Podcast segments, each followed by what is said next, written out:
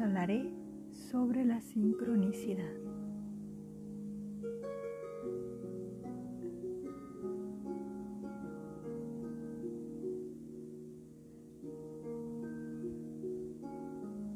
En 1952, Carl Jung acuñó el concepto de sincronicidad para definir la simultaneidad de dos sucesos vinculados por el sentido, pero de manera acausal. En otras palabras, la coincidencia temporal de dos o más eventos que guardan relación entre sí, pero que no son uno causa del otro, sino que su relación es de contenido. Todos hemos experimentado en alguna ocasión alguna coincidencia que parecía tan improbable que nos resultó mágica. Según el psiquiatra suizo Carl Jung, esto no es casualidad, sino sincronicidad. Uno de los aspectos más enigmáticos y sorprendentes de nuestro universo.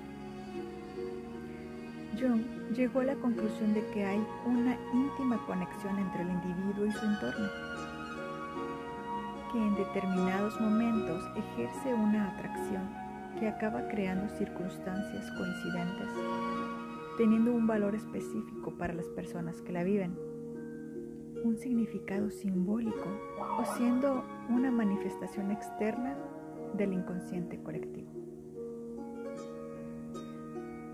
Una experiencia sincrónica suele venir a nuestras vidas cuando menos lo esperamos, pero en el momento exacto cambiando en ocasiones la dirección de nuestro camino e influyendo en nuestros pensamientos. Pero para ello tenemos que estar receptivos y atentos al mundo que nos rodea, creando la apertura a esta posibilidad de sincronicidad. Cuanto más alertas estemos con respecto a nuestro entorno, más probabilidades habrá de que ocurra a nuestro alrededor, o al menos que le prestemos atención. Desde pequeñas conversaciones, canciones en la radio o mensajes publicitarios, por ejemplo, hasta encuentros aparentemente fortuitos. Tan solo hay que estar atentos. Si dejamos a las circunstancias fluir y no presionamos ni forzamos la ocurrencia de sucesos o la voluntad de las personas, mientras mantenemos una actitud receptiva y de apertura, dejándonos llevar por nuestra intuición y nuestra sabiduría interior, nos abriremos a la magia que nos ofrece la experiencia de la sincronicidad. Si sabemos escucharla, puede convertirse en una buena guía para nuestras vidas. Carl Gustav Jung también clasificó en su obra categorías de sincronicidad diferenciadas en tres tipos. Pensamiento y elementos externos. Estado psíquico y percepción. Y pensamiento y un suceso futuro. En el pensamiento y elementos externos dice que una coincidencia entre el pensamiento de una persona, o un suceso mental que puede ser un recuerdo o un sentimiento y uno o varios elementos externos de este mismo momento. Estos deben darse sin ningún tipo de relación causal. Por ejemplo, Jung narra un ejemplo en su libro que cuando una paciente le estaba comentando que había soñado con un escarabajo dorado, Justo en ese momento apareció una de estas mismas características en la ventana de la consulta.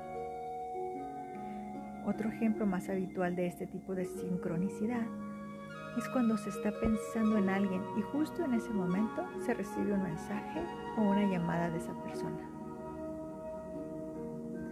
El siguiente punto es en el estado psíquico y percepción dice que la coincidencia de un estado psíquico de una persona, pensamiento, recuerdos, sueños, emoción, etc., con uno o varios elementos exteriores fuera del campo de percepción de la persona y que ocurre en el momento y que puede ser verificado más tarde. Un ejemplo de este tipo de sincronía es cuando se sueña algo y es, que está sucediendo en realidad, en un lugar separado y que desconocemos en el momento. El otro punto es pensamiento y un suceso futuro.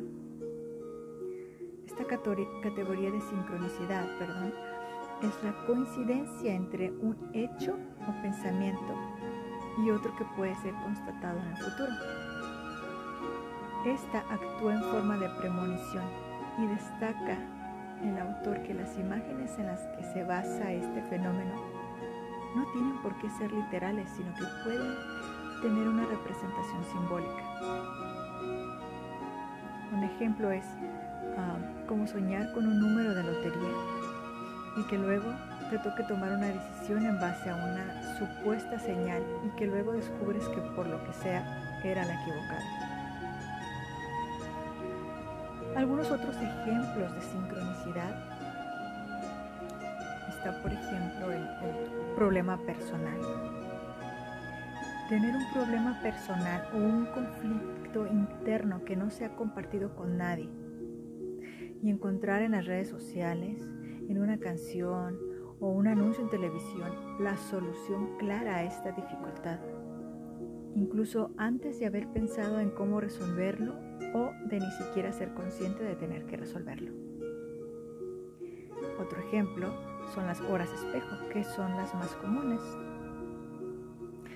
Eh, por ejemplo, mirar el reloj o la hora en el teléfono y ver constantemente horas dobles, horas espejo o espejo invertido, como las 22.22, las 12.12, las 12.21, la 1.11, etc.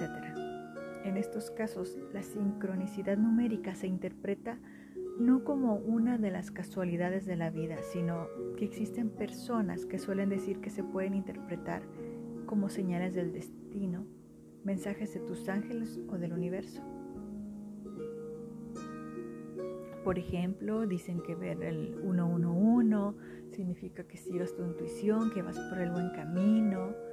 Este, no sé, ver el 999 dice, te habla de que estás cerrando un ciclo, eh, que sueltes, etc. Otro ejemplo es despertarse antes.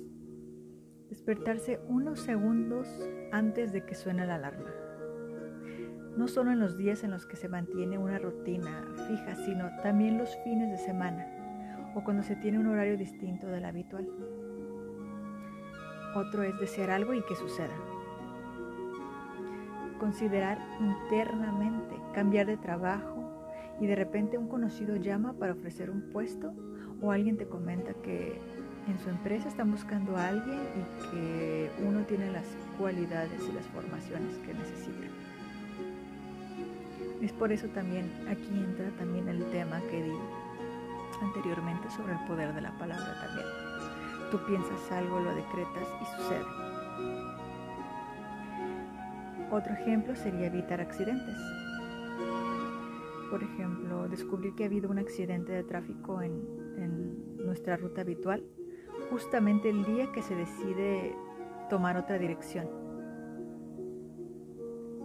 eh, lo mismo en el caso de decidir a última hora cambiar el destino de vacaciones y luego después darse cuenta de que hubo un desastre natural en esa zona donde uno iba a ir originalmente. Eso también es una sincronicidad. Otro sería em, los mensajes edificantes, que son coincidencias entre dos personas. En estos casos, una persona puede estar eh, pasándolo mal o teniendo eh, pensamientos, un tipo de pensamientos, ¿no? Y la otra persona le suele responder precisamente lo que estaba pensando. Entonces, a veces eh, pueden ser señales del universo para realizar una acción determinada, como confirmación, etc. Otro sería conversaciones extrañas. Eh, cuando en un momento de tu vida estás pensando en algo concreto y otra gente extraña que está a tu alrededor están hablando precisamente de lo mismo. Algunas personas lo interpretan como sincronicidades o como una sincronía con significado más allá de simples palabras.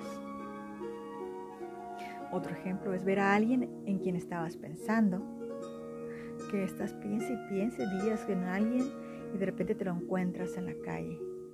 Y es cuando a veces decimos, ay, te invoqué. Otro ejemplo serían las canciones. Em, a veces las personas suelen tener en mente una melodía y de, repente em, esta misma canción la escuchas por algún rincón, en la radio, en la tele, pero tú ya la estabas pensando desde antes. Eso también sería un ejemplo. Hay un universo infinito de coincidencias, entre comillas, que nos llevan a descubrir la hipótesis que comentaba Jung y este, son maravillosas. Eh, también las puedes programar. Por ejemplo, si tú dices, ay, a mí sí me ha pasado una aquí otra vez, pero me gustaría que me pasara más seguido. Tú las programas, por ejemplo, tú le das el significado. Estás pensando en algo y tú dices, bueno, que cada vez que yo vea este número, cierto número, signifique que voy bien. Y este otro número yo me lo voy a, programar de que cada vez que yo vea este número eh, me están diciendo una advertencia. Puede ser un ejemplo. El chiste es estar abiertos a los mensajes que el universo, los ángeles, Dios, lo que tú creas, están mandándote eh, señales constantemente. Entre tú más estés abierto a eso, más lo vas a ver. Solo ten cuidado de no caer en eso de que, ay, todo me está hablando. Sí, todo te habla de cierta manera si tú le das ese significado o ese valor. También hay que ser equilibrados, ¿no? Porque hay gente que se va al otro extremo y dice, no, todo esto es una señal. O sea, no, siempre todo es un equilibrio, ni eh, dejarse llevar por un lado de la balanza ni por el otro. Hasta aquí este tema. Espero que te haya gustado. Nos vemos em, no sé en cuánto tiempo más em, el universo me permita volver a compartirles algo. Pero les envío un abrazo de luz. Gracias, gracias, gracias.